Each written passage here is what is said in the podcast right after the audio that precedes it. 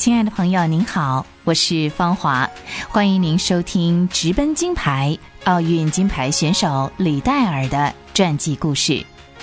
上回我和您说到，李戴尔的父母为了两个儿子的教育问题，从中国回到阔别九年的家乡苏格兰，全家人在苏格兰享受了难得的天伦之乐。很快的，劳勃和戴尔两兄弟。就进入了德莱门村里的小学就读，对他们来说，这是一个新的冒险。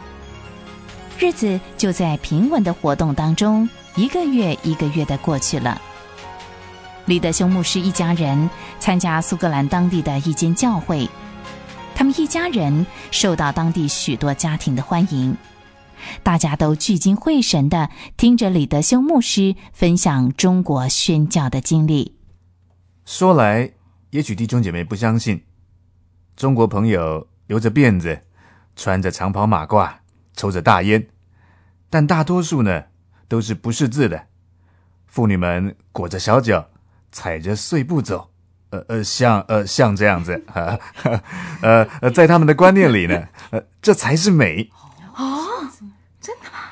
呃，无论到什么地方啊，多数还是靠人力。总的来说。生活是很艰苦的。一九零八年的秋天，该市里的修牧师结束在苏格兰的述职，回到中国传道的时候了。什么？要把劳勃、戴尔送到宣教士子弟寄宿学校？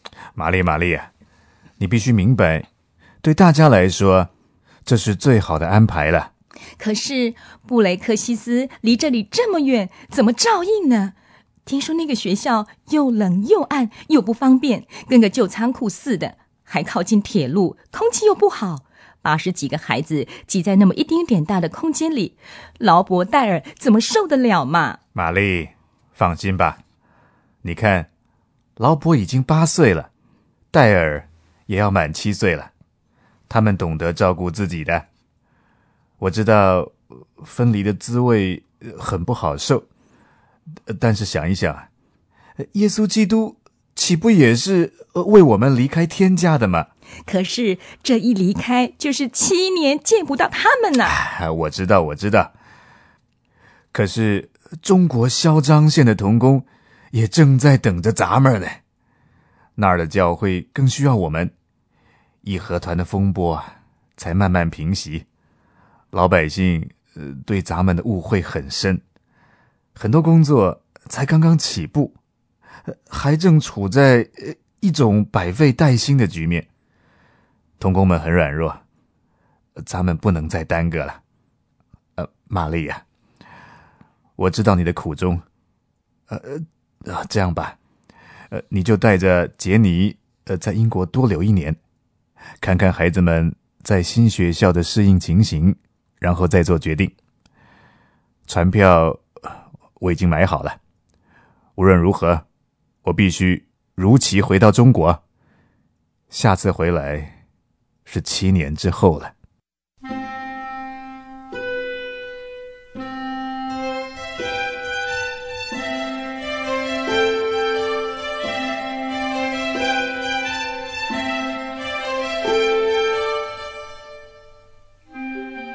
一九零八年九月十四日。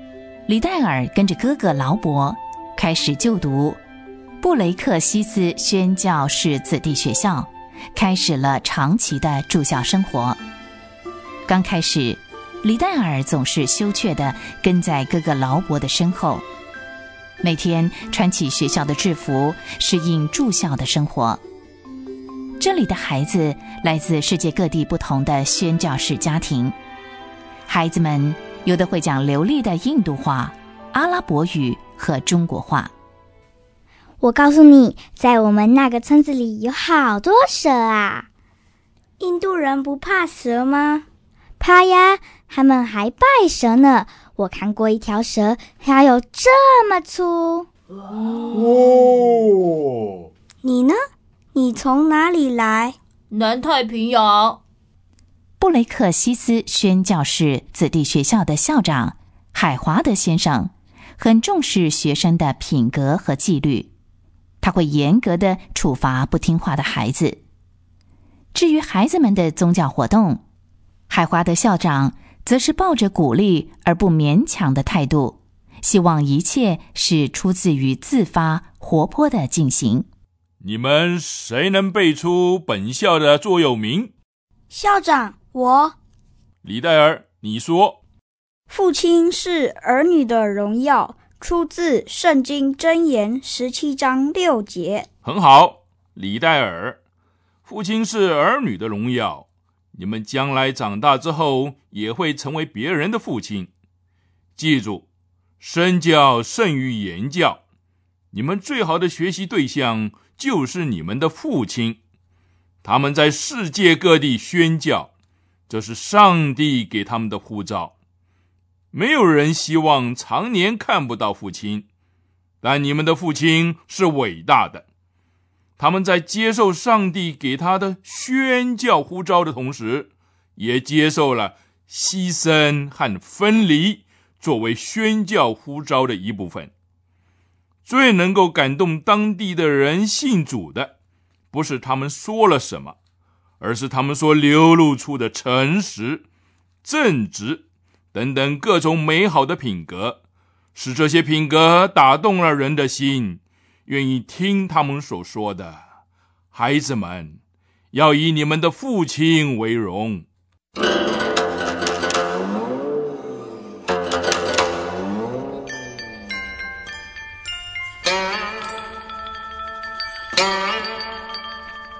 就在劳勃和戴尔慢慢适应。布雷克西斯宣教士子弟学校住校生活的同时，李德修牧师已经回到了中国萧庄县，继续了宣教的工作。来来来，把这些图挂好，这些单张还有这一些小册子，等一下结束之后呢，分给大家。杨贵子来了来了，嘿，嘿，听听看，诸位，今天呢？我到你们的村子来，是要向你们讲耶稣。哎，你们传的教我们不爱听。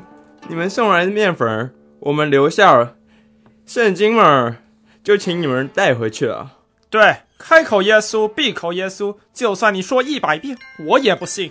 哎呀，这位朋友，看来对你我要说一百零一遍了。这这，好好，诸位。我叫李德修，我不是本地人，我从苏格兰来的，要和你们分享一个好消息。什么好消息呢？现在呢，我就按着这里挂着的图画，一张一张的说。空闲的时候，李牧师不忘给远在英国的玛丽写信。玛丽，回到中国好一阵子了，孩子们都好吗？劳勃和戴尔在寄宿学校的表现如何呢？能让你放心吗？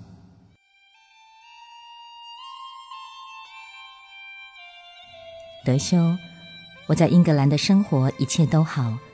为了就近照顾孩子，我带着杰尼在布雷克西斯附近租了房子。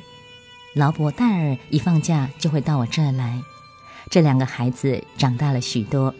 海华德校长把他们照顾得很好，两个孩子迷上了橄榄球，一回到家里，嘴里所念的竟是那些橄榄球明星的名字，一刻钟也停不住呢。就像他们的爸爸，好像永远有用不完的活力。海德华校长这些年来一直希望把学校搬到新的地方，当然不是为了他自己，而是为了孩子们。这里是偏远了些，校舍也旧了。孩子们活动的空间也不够，但是要搬到新的地方，谈何容易呢？为这件事情祷告吧，德修。我多么希望能够跟孩子们一直待在这儿，但是这是不可能的。这些日子我已经很满足了。想到过了暑假就要和孩子们道别，我心里就难受的很想哭。但趁着现在。我要帮他们把监护人找好，还有好多事要做。德修，我好想你，但是又舍不得孩子。我的心里好难过。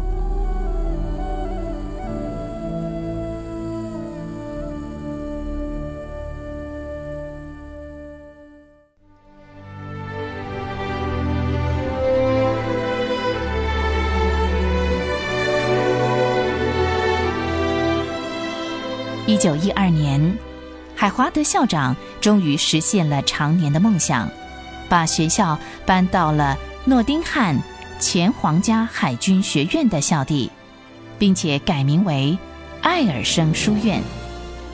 在艾尔生书院，这里有宽敞的空间，为未来的苏格兰飞人李戴尔提供了奔驰的场地。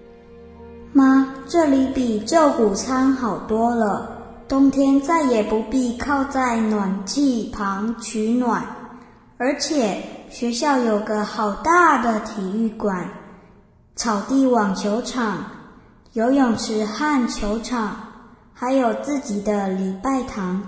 最近好多人都感冒了，我和哥哥都还好。妈，相信我，我会照顾好自己的。祝你们在中国一切都顺利，戴尔。